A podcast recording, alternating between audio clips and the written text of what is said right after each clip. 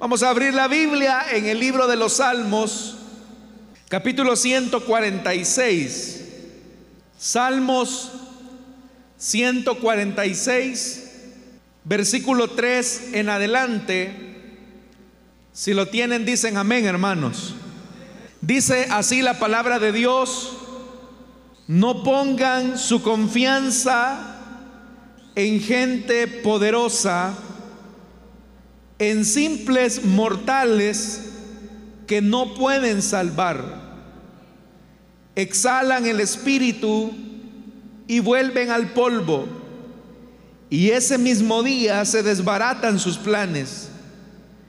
Dichoso aquel cuya ayuda es el Dios de Jacob, cuya esperanza está en el Señor su Dios, creador del cielo y de la tierra, del mar y de todo cuanto hay en ellos, y que siempre mantiene la verdad. El Señor hace justicia a los oprimidos, da de comer a los hambrientos y pone en libertad a los cautivos. El Señor da vista a los ciegos. El Señor sostiene a los agobiados. El Señor ama a los justos. El Señor protege al extranjero y sostiene al huérfano y a la viuda, pero frustra los planes de los impíos. Hasta ahí dejamos la lectura. Hermanos, tengan la bondad de sentarse, por favor, esta mañana. En el versículo 3 de este capítulo 146, pero en la versión Reina Valera, el salmista comienza con una negativa o una advertencia o una prohibición diciéndole a sus oyentes, no confiéis en los príncipes. Usted sabe que la cultura donde se escribió y se redactó la Biblia, la forma de gobierno, la forma política, era la de la monarquía. Actualmente, hermanos, hay sistemas políticos de gobierno que son democráticos, republicanos, algunos son parlamentarios, otros todavía siguen siendo, algunas monarquías existen, son muy pocas, pero las hay. Hay dictaduras también en el mundo, pero todas esas cosas son modelos de gobierno. Y la idea del gobierno es que el gobierno protege, ampara y cuida de quienes gobiernan. Esa es la idea del gobierno, la idea del Estado es una idea de protección. Algunos han incluso dicho que el Estado tiene hasta cierto punto funciones paternalistas, porque en teoría debe de cuidar de todos sus ciudadanos. Pero esta idea, hermanos, de cuidar a sus ciudadanos o a los gobernados no es una idea nueva. Cuando los reinos o las monarquías surgieron, surgieron específicamente de la necesidad y de la amenaza que podían tener los seres humanos en relación a otras personas o otros grupos que de alguna manera amenazaran la seguridad de estos individuos. Para que tengamos una idea, las familias comenzaron a formar los clanes. Los clanes están constituidos de varias familias. Y dentro de los clanes normalmente existía lo que se conoce como un patriarca. Y ese patriarca era el líder que de alguna manera todos se conectaban sanguíneamente a través de ese patriarca. Entonces, Los clanes estaban conformados por varias familias. Y de alguna manera la forma de, un clan protegía a las familias de manera empírica, pero esa era la idea, era que las familias se protegían mutuamente de las posibles amenazas de otros grupos étnicos. El problema es que habían tribus que estaban formadas de varios clanes. Es decir, que las tribus tenían tres, cuatro y cinco clanes al mismo tiempo. Y la tribu podía ser más fuerte que un solo clan. Y en ese sentido, el clan tenía una desventaja en relación a la tribu. Pero en la medida en que los grupos se iban iban creciendo o iban aumentando, quienes dirigían las tribus normalmente eran los patriarcas o los ancianos de cada familia. Así se distribuía el poder. Pero en la medida en que estos grupos iban creciendo, existió la necesidad que las tribus, todas las tribus, conformaran un reino. Y ese reino iba a ser comandado, obviamente, por un rey. Y sus descendientes iban a tener la responsabilidad de cuidar a las tribus, que dicho sea de paso, volviendo a lo que mencioné, las tribus están conformadas por clanes, los clanes por familias y las familias obviamente por individuos. Pero ¿por qué o cuál fue la razón, cuál fue el origen de la existencia de un reinado? ¿Cuál fue el origen o la existencia de una monarquía? Era la idea de proteger es decir, que para unir esfuerzos y no tener, eh, digámoslo así, actividades aisladas o esfuerzos aislados, era mejor que todas las tribus se unieran alrededor de un líder. Ese precisamente fue el problema con Israel cuando ellos solamente eran tribus dispersas. Si usted se fija, eran los ancianos y específicamente los jueces los que lideraban a las tribus. Pero el problema es que los esfuerzos eran bastante dispersos, no había una unidad en los objetivos y menos había un sentir de nación. Y ahí es donde le hacen la petición a Samuel y le dicen, ponnos un rey al igual que las otras naciones, porque Israel comenzaba a sentir las desventajas de tener una identidad familiar demasiado dispersa y poco unificada, y ellos creían que la forma y la solución de que esos esfuerzos no quedaran aislados era elegir a un monarca, elegir a un rey. Porque la idea que estaba en el pensamiento y en el corazón de los israelitas era que al tener un rey, este rey iba a tener la capacidad de organizar económicamente, militarmente, a todo el país, a todas las tribus, de tal manera que ellos iban a tener la capacidad de hacerle frente a sus enemigos, a sus adversarios. Obviamente que Samuel se sintió muy molesto porque si Dios no les puso rey al principio, era porque Dios era el que estaba asumiendo la responsabilidad de cuidar y de proteger a su pueblo como lo había hecho siempre. Dios no quería la figura de un rey porque era Él el que estaba asumiendo esa responsabilidad.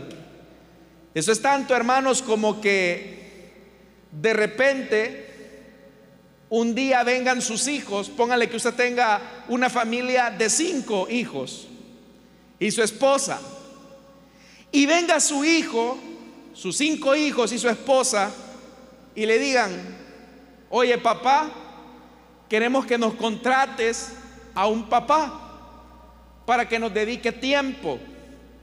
Y queremos que al que tú contrates nos dé alimentación, nos dé vestuario, nos dé educación, pase tiempo de calidad con nosotros.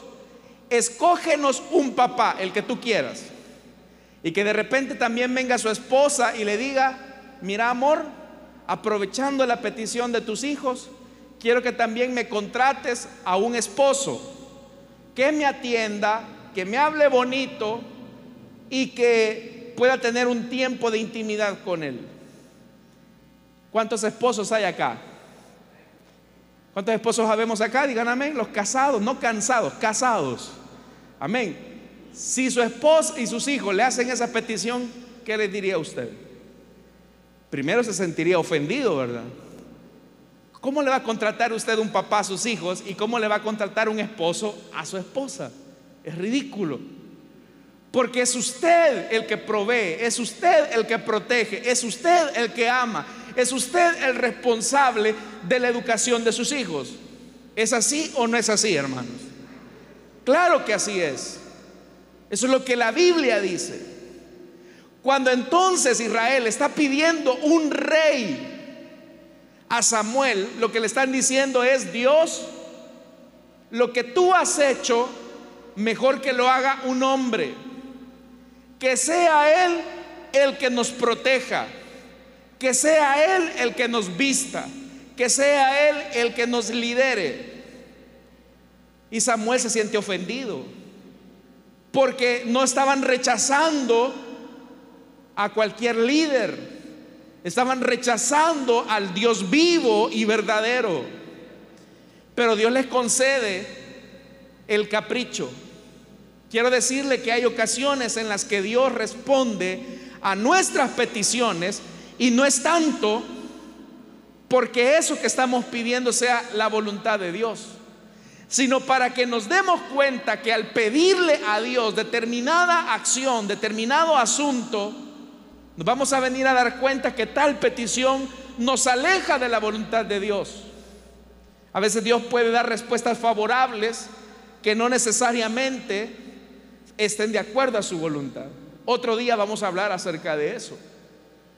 Pero lo que quiero enfatizar en esta hora es que Dios les dice, está bien, les voy a conceder su rey, pero les advirtió, el rey que los va a gobernar les va a quitar lo mejor de sus ganados, les va a quitar a sus jóvenes, a sus hijas solteras. El rey que ustedes escojan les va a quitar a sus jóvenes para que estos vayan a la guerra. Él va a tomar lo mejor de sus granos. Todo eso hará el rey que ustedes escojan. ¿Aceptan? Y el pueblo dijo, sí aceptamos. Ahora aquí viene el problema, que todo lo que Dios les había dicho que haría ese rey, efectivamente ocurrió. Y ocurrió más específicamente en la vida de Saúl, de David, de Salomón y de todos sus descendientes. Pero ante ese mal, que Dios permitió que ocurriera, es acá donde Dios quiere hacer la advertencia a su pueblo. Porque nosotros, hermanos, ahora estamos amparados bajo un sistema democrático republicano, significa que el poder está repartido en tres presidencias y obviamente es algo de lo que no nos podemos librar. Usted y yo no podemos decir, nos guste o no, no podemos decir, no, a mí no me gobierna nadie. Mentira. Usted tiene un presidente, bueno, tiene tres presidentes, tiene una constitución, nos guste o no, todos estamos sometidos bajo la tutela del Estado. Aquí viene el punto. En teoría, el Estado debe de protegerlo a usted como ciudadano en salud, en alimentación, en seguridad. Debe de generar las condiciones económicas que permitan el bienestar humano. Pero eso, hermanos y hermanas, usted sabe que a lo largo de la historia es una deuda pendiente que quizás nunca se va a alcanzar. Pero el salmista ahora nos está diciendo, no confíes en los príncipes.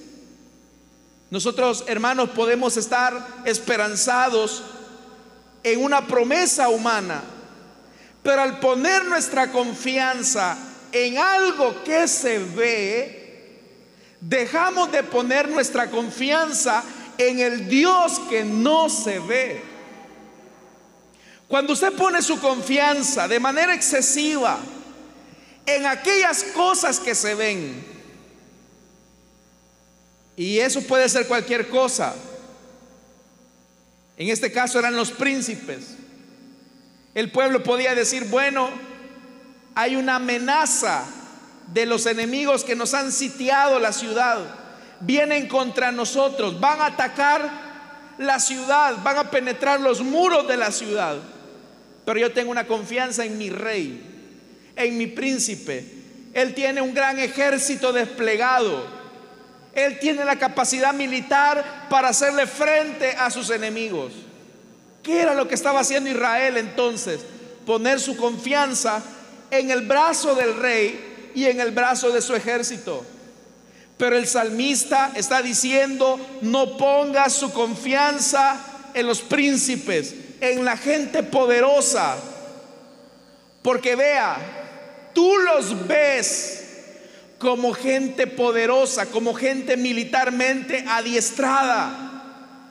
Pero vea cómo Dios los ve en la segunda parte del versículo 3 son simples mortales, dice, que no pueden salvar.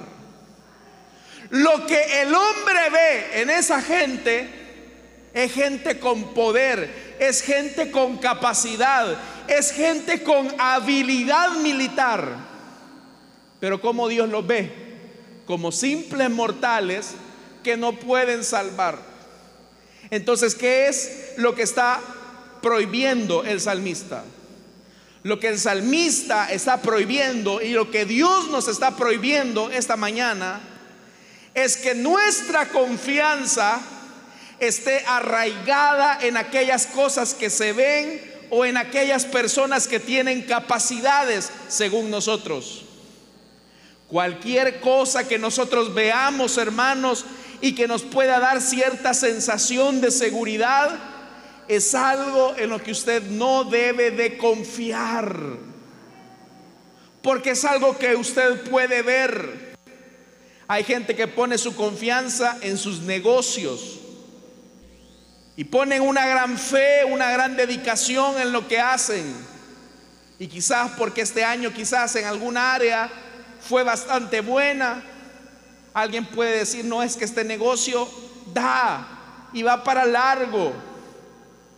Pero déjeme decirle que todas aquellas cosas que usted y yo podamos ver son cosas en las que no tenemos que confiar. Fíjese qué contradictorio aparentemente.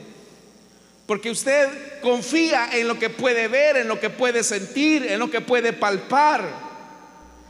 Pero Dios nos está diciendo, no pongas tu confianza en aquello que aparentemente te puede dar cierta seguridad. Porque eso hoy está, mañana no está. Eso es lo que dice el versículo 4. Exhalan el espíritu, tienen vida por un momento, pero después vuelven al polvo. Y dice el versículo 4, y ese mismo día se desbaratan sus planes. A mí me llama mucho la atención como grandes empresas que tuvieron hasta cierto punto el monopolio de lo que hacían, vinieron a convertirse en empresas fantasmas que hoy ya no existen. ¿Se recuerdan, hermanos, de la empresa Kodak? ¿Quién se acuerda de Kodak? ¿Se acuerdan? Los que tomaban fotografía con rollito. ¿Quiénes tomaron fotografía con rollo Kodak alguna vez? Ah, ya son más de 40 hermanos, 40 años más. Los jóvenes menores de 15 ni saben que era Kodak quizás. Pero los que alguna vez tomamos fotografía con una cámara fotográfica de rollo, Kodak, sabíamos que esa era una empresa multimillonaria.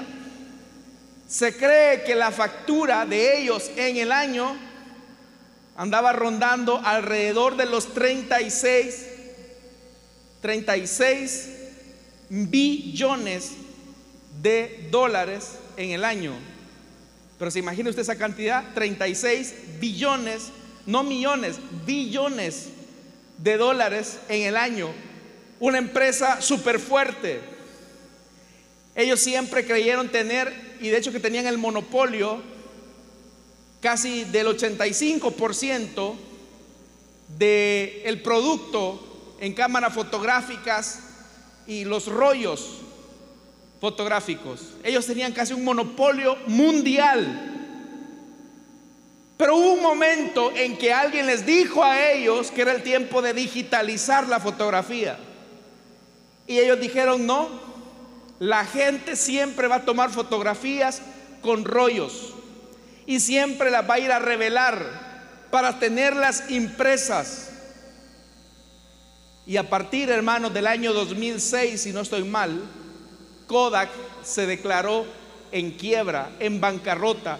Una empresa que era un monstruo, que imagínense, 36 billones de dólares, terminó en la bancarrota. Y aquel que puso su confianza en ese gran negocio, ya en esta década, en el nuevo siglo y en el nuevo milenio, tuvo que haber visto acabados sus planes y sus negocios. La pregunta que usted tiene que hacerse, hermanos, esta mañana es, ¿en quién está poniendo su esperanza? ¿Qué es aquello que usted puede ver, que usted puede tocar y decir, no, si este es negocio seguro? Me recuerdo un hermano que me decía, hermano, fíjese que yo invertí bastante dinero en mascarillas quirúrgicas. Y la primera vez que vendí, se vendieron como pan caliente, las vendí a un buen precio. Y eso me animó a comprar otra gran cantidad de mascarillas. Pero hoy, cuando ya vamos en esta altura de la pandemia, se da cuenta y dice, no era tan seguro la venta como lo fue al principio. Y es que aquí hay algo importante. Nada de lo que usted pueda ver, de lo que usted pueda sentir, de lo que usted pueda tocar, es seguro. Porque todo se mueve. Si usted ve algo, incluso puede poner su confianza en su trabajo. No, esta empresa es bien sólida, es bien estable. Hoy está, mañana no está.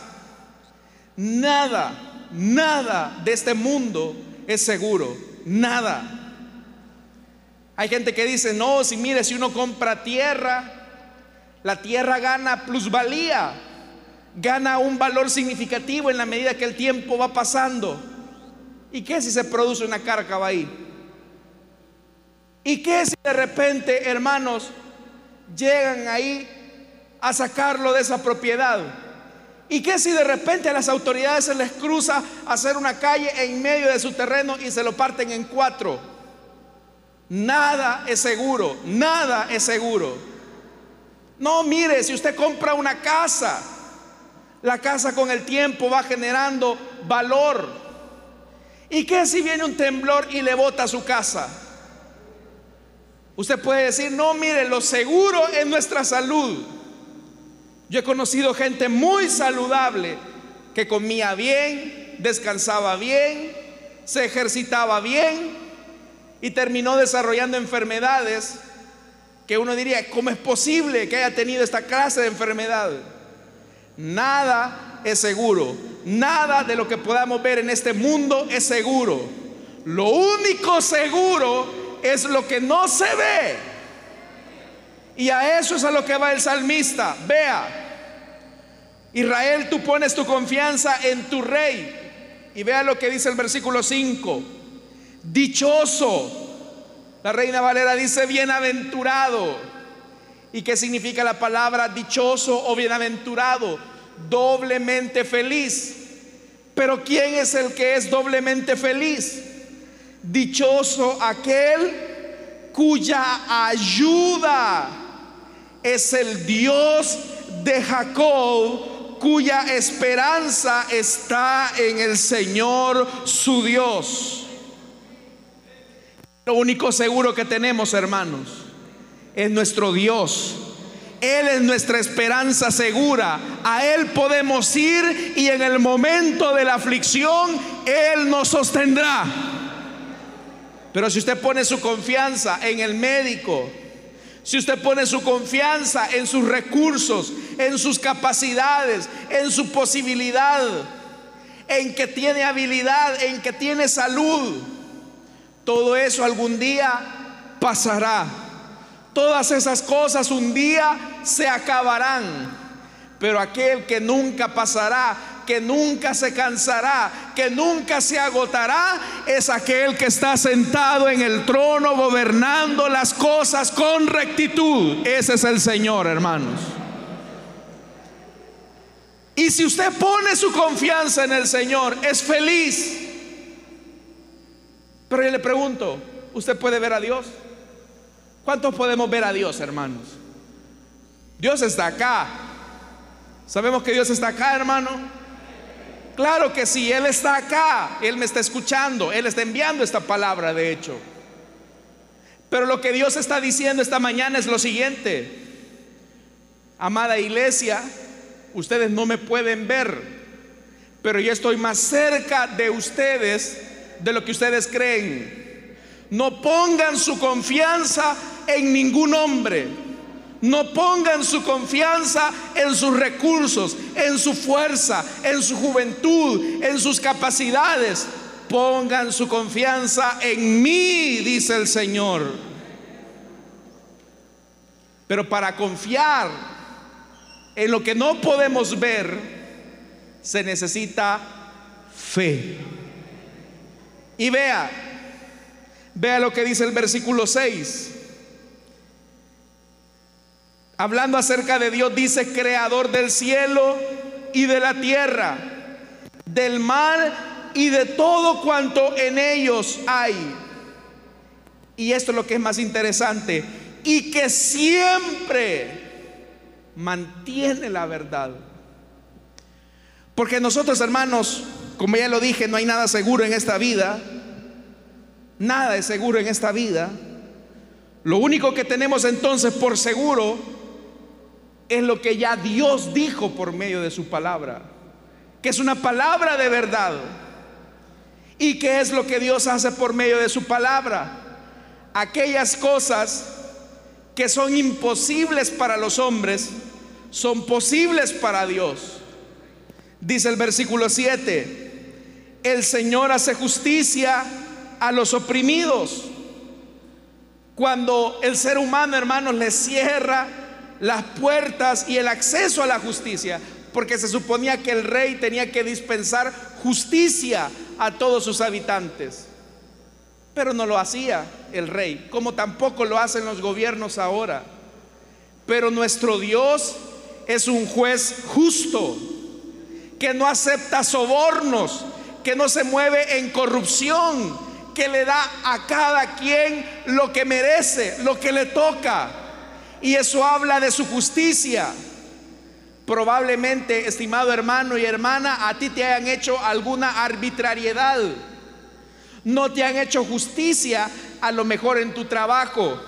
Quizás no te han hecho justicia en tu familia.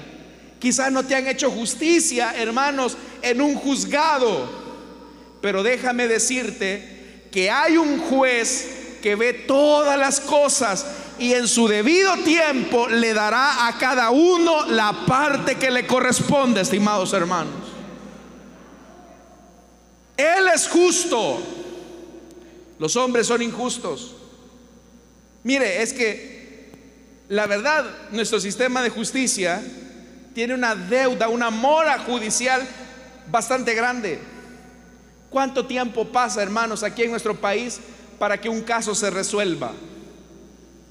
Uh, puede pasar bastante tiempo. Pero eso podría darnos a nosotros la sensación de injusticia.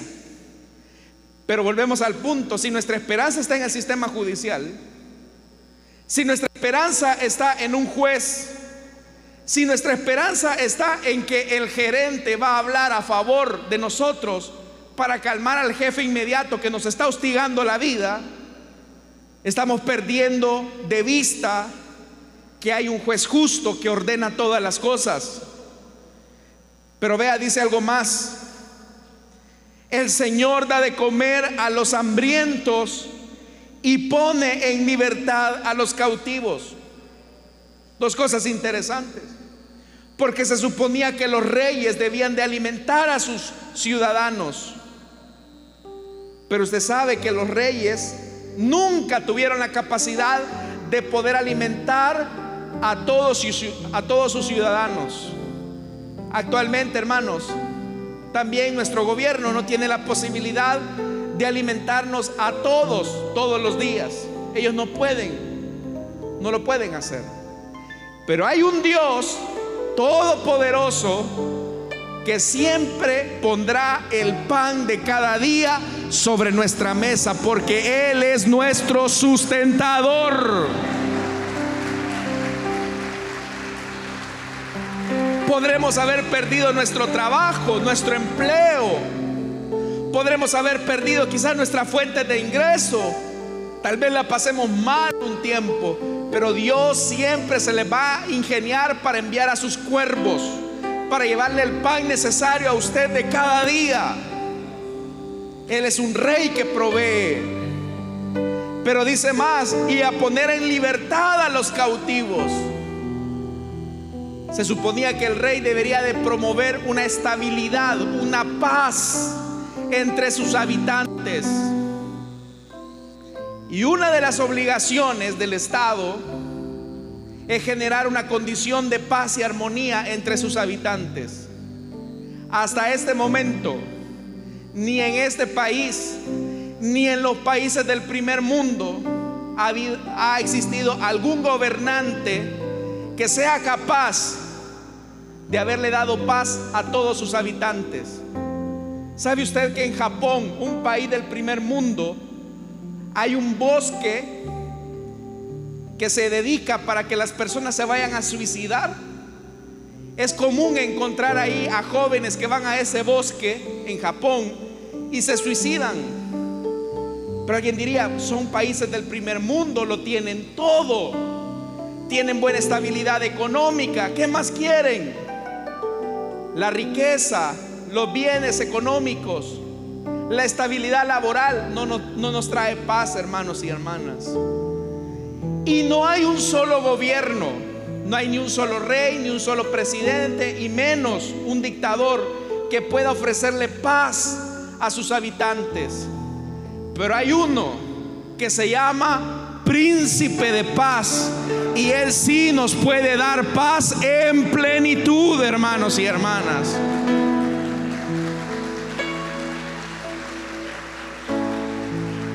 Entonces, ¿para qué poner nuestra confianza en algo que no vale la pena? Y vayámonos más. Los príncipes de la tierra deberían de garantizar también la salud de las personas. Y yo sé que hay países del primer mundo que gozan de un buen sistema de salud. El nuestro, usted sabe que durante muchos años ha sido un sistema bastante precario. Pero aún, hermanos, dígame algo. ¿Qué país del primer mundo es capaz de devolverle la salud a uno de sus habitantes cuando es diagnosticado con cáncer?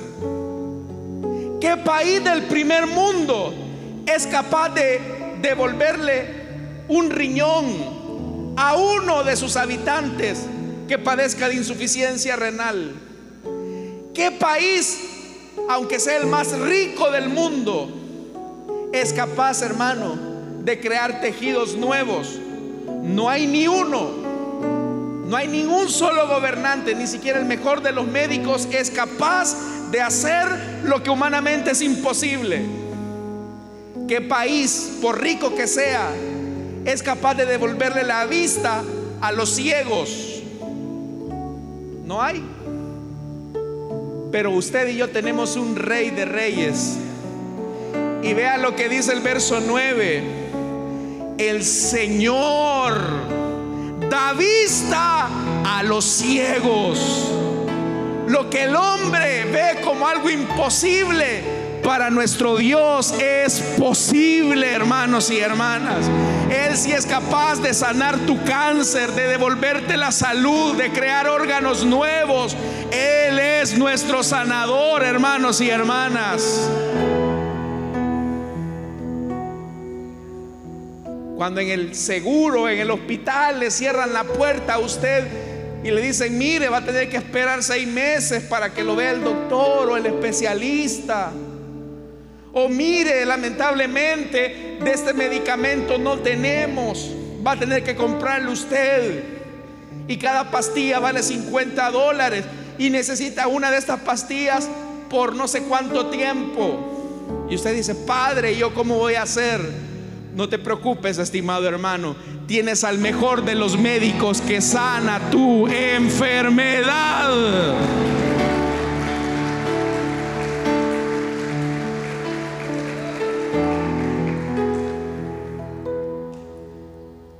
¿Qué gobernante es capaz de que cuando usted se siente triste, afligido, debilitado, va a venir a decirle, hombre, aquí estoy contigo, yo soy tu presidente, yo soy tu alcalde, tu diputado, ánimo, échale ganas. Ellos ni saben que existimos. Aquí ustedes, hermanos, no, otros se andan peleando por hombres acá de la tierra. Pero ellos ni saben que existimos, hermanos. Para ellos simplemente somos un número más. Somos un voto más. Pero ¿qué representa usted para aquel que no se ve y está acá esta mañana? Vea lo que dice. El Señor sostiene a los agobiados que rey en su plan político, plataforma de gobierno, coloca sus necesidades emocionales y espirituales como una prioridad en su gobierno. Por eso, hermanos, ponga su confianza. Usted dice, yo me siento triste, me siento débil y agobiado. No hay quien responda por mí, no hay quien me entienda. Falso. Hay un rey de justicia, un rey de amor que está ahí a tu lado en tus momentos de tristeza y de necesidad. Él sabe lo que sientes. Él sabe el dolor y las tristezas, las lágrimas que has tenido que derramar. El Señor ama a los justos. Si usted hace las cosas mal, téngalo por seguro que si hay buena justicia, le cae. Le cae la ley. Tarde, pero le va a caer. Si usted hace algo bueno, usted no va a recibir una carta firmada por los 84 diputados diciéndole, querido ciudadano, lo felicitamos porque usted respeta la ley general de tránsito. Querido ciudadano, le agradecemos porque usted paga a tiempo sus contribuciones al fisco. Si usted hace bien las cosas en su trabajo, quizás el gerente no le va a decir te felicito porque has hecho un excelente trabajo. Y tú lo estás haciendo en justicia, estás tratando las cosas en justicia. Pero si haces las cosas justas, correctas, tú puedes decir, el gerente no me vio, mis gobernantes no me vieron, el pastor no me vio, pero hay un Dios que camina a tu lado y que todo lo ve y que cuando haces algo correcto, Él se siente orgulloso de ti. Y a su tiempo Él dará la recompensa de aquello que hiciste en lo privado. Y termina. Usted sabe que los gobernantes de este mundo les gusta rodearse de los empresarios, de las cúpulas de la gente pudiente, llámense alcaldes, diputados, lo que sea, reyes. ¿Alguno de ustedes se ha fijado si por casualidad la reina de Inglaterra se ha interesado por la pobreza de los niños en África? ¿Alguno de ustedes, hermanos y hermanas, se ha puesto a pensar si los reyes de España se interesan por los niños de Haití? Algunos de ustedes se han puesto a pensar si los reyes de Bélgica o si el presidente de la nación más importante del mundo se interesa por los niños salvadoreños, por los niños que mueren en guerra en Medio Oriente. Quizás ni saben, pero este rey que usted y yo tenemos, vea lo que dice el versículo 9, el Señor protege al extranjero, al inmigrante, al mojado, a ese que todos ven como poca cosa, que lo ven como el mojado, ahí viene el mojado. A ese Dios protege. Pero vea lo que dice el verso 10, y sostiene al huérfano y a la viuda. ¿Qué característica tiene el huérfano y la viuda? La característica que tiene el huérfano y la viuda es que ellos no le van a poder retribuir nada a nadie porque no tienen. Pero a mí me emociona esto. Porque cuando Él dice que Él sostiene, ¿quién es el que sostiene? Es el Señor. Hermanos, usted y yo no tenemos nada realmente, hermanos. Y cuando no tenemos nada, Dios dice, yo lo sostengo. Y tal vez nosotros, Señor, ¿y cómo te podríamos pagar todo lo que has hecho? No te preocupes, yo te sostengo. Yo te sostengo. ¿Y de qué manera nosotros le podemos retribuir a Dios? ¿Cómo le podríamos pagar a Él lo que Él ya hizo por nosotros? No hay forma, hermanos. Por eso yo estoy contento con el Dios que no se ve y que no solo gobierna el Salvador, que no solo gobierna la iglesia, sino que gobierna el universo y ante Él se doblará toda rodilla.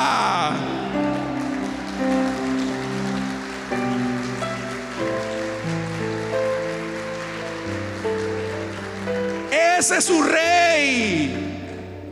Si en algo tenemos que gloriarnos es en la cruz de Cristo, hermanos y hermanas. No ponga su esperanza en las cosas que se ven porque son perecederas. Pero las que no se ven son las que perduran para siempre porque han sido creadas por el Señor Dios Todopoderoso. Por eso, ¿en quien pone su confianza y su esperanza? No confíe en nada humano. Maldito todo el hombre que pone su esperanza en brazo de hombre. Pero bienaventurado, digo el Señor acá a través de este texto, bienaventurado, bienaventurado aquel cuya ayuda es el Dios de Jacob. ¿Cuántos han puesto su esperanza en el Dios de Israel? ¿Cuántos han puesto su esperanza en el Dios de Israel? Manténgase firme, no renuncie. Quizás no hay nada sobre su mesa en este momento. Recuerde, Señor, tú eres mi proveedor, tú me vas a dar a tiempo. Cuando menos lo sepa, cuando menos lo piense, el Señor llevará la provisión. El médico quizá le dijo, mire, esa operación es difícil de hacerla. O mire, para su situación no hay sanidad. Usted tiene que decir, yo tengo un médico por excelencia. En sus llagas he sido sanado. Yo no sé si usted se alegra por esto, hermano. Porque Él es nuestro Dios y nuestra esperanza. Roca inconmovible de los siglos es el Señor. Que Él nos ayude a poner siempre nuestra esperanza en Él, puestos los ojos en Jesús, el autor y consumador de nuestra fe. Oremos, hermanos.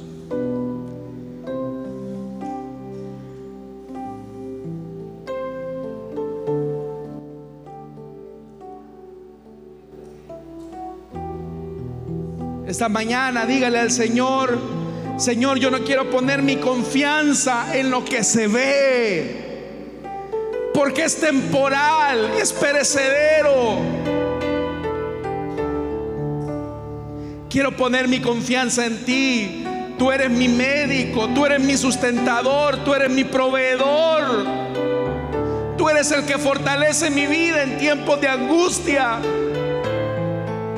A ti clamo, Señor, y tú me respondes. Tal vez nadie se interesa por mi necesidad, pero tú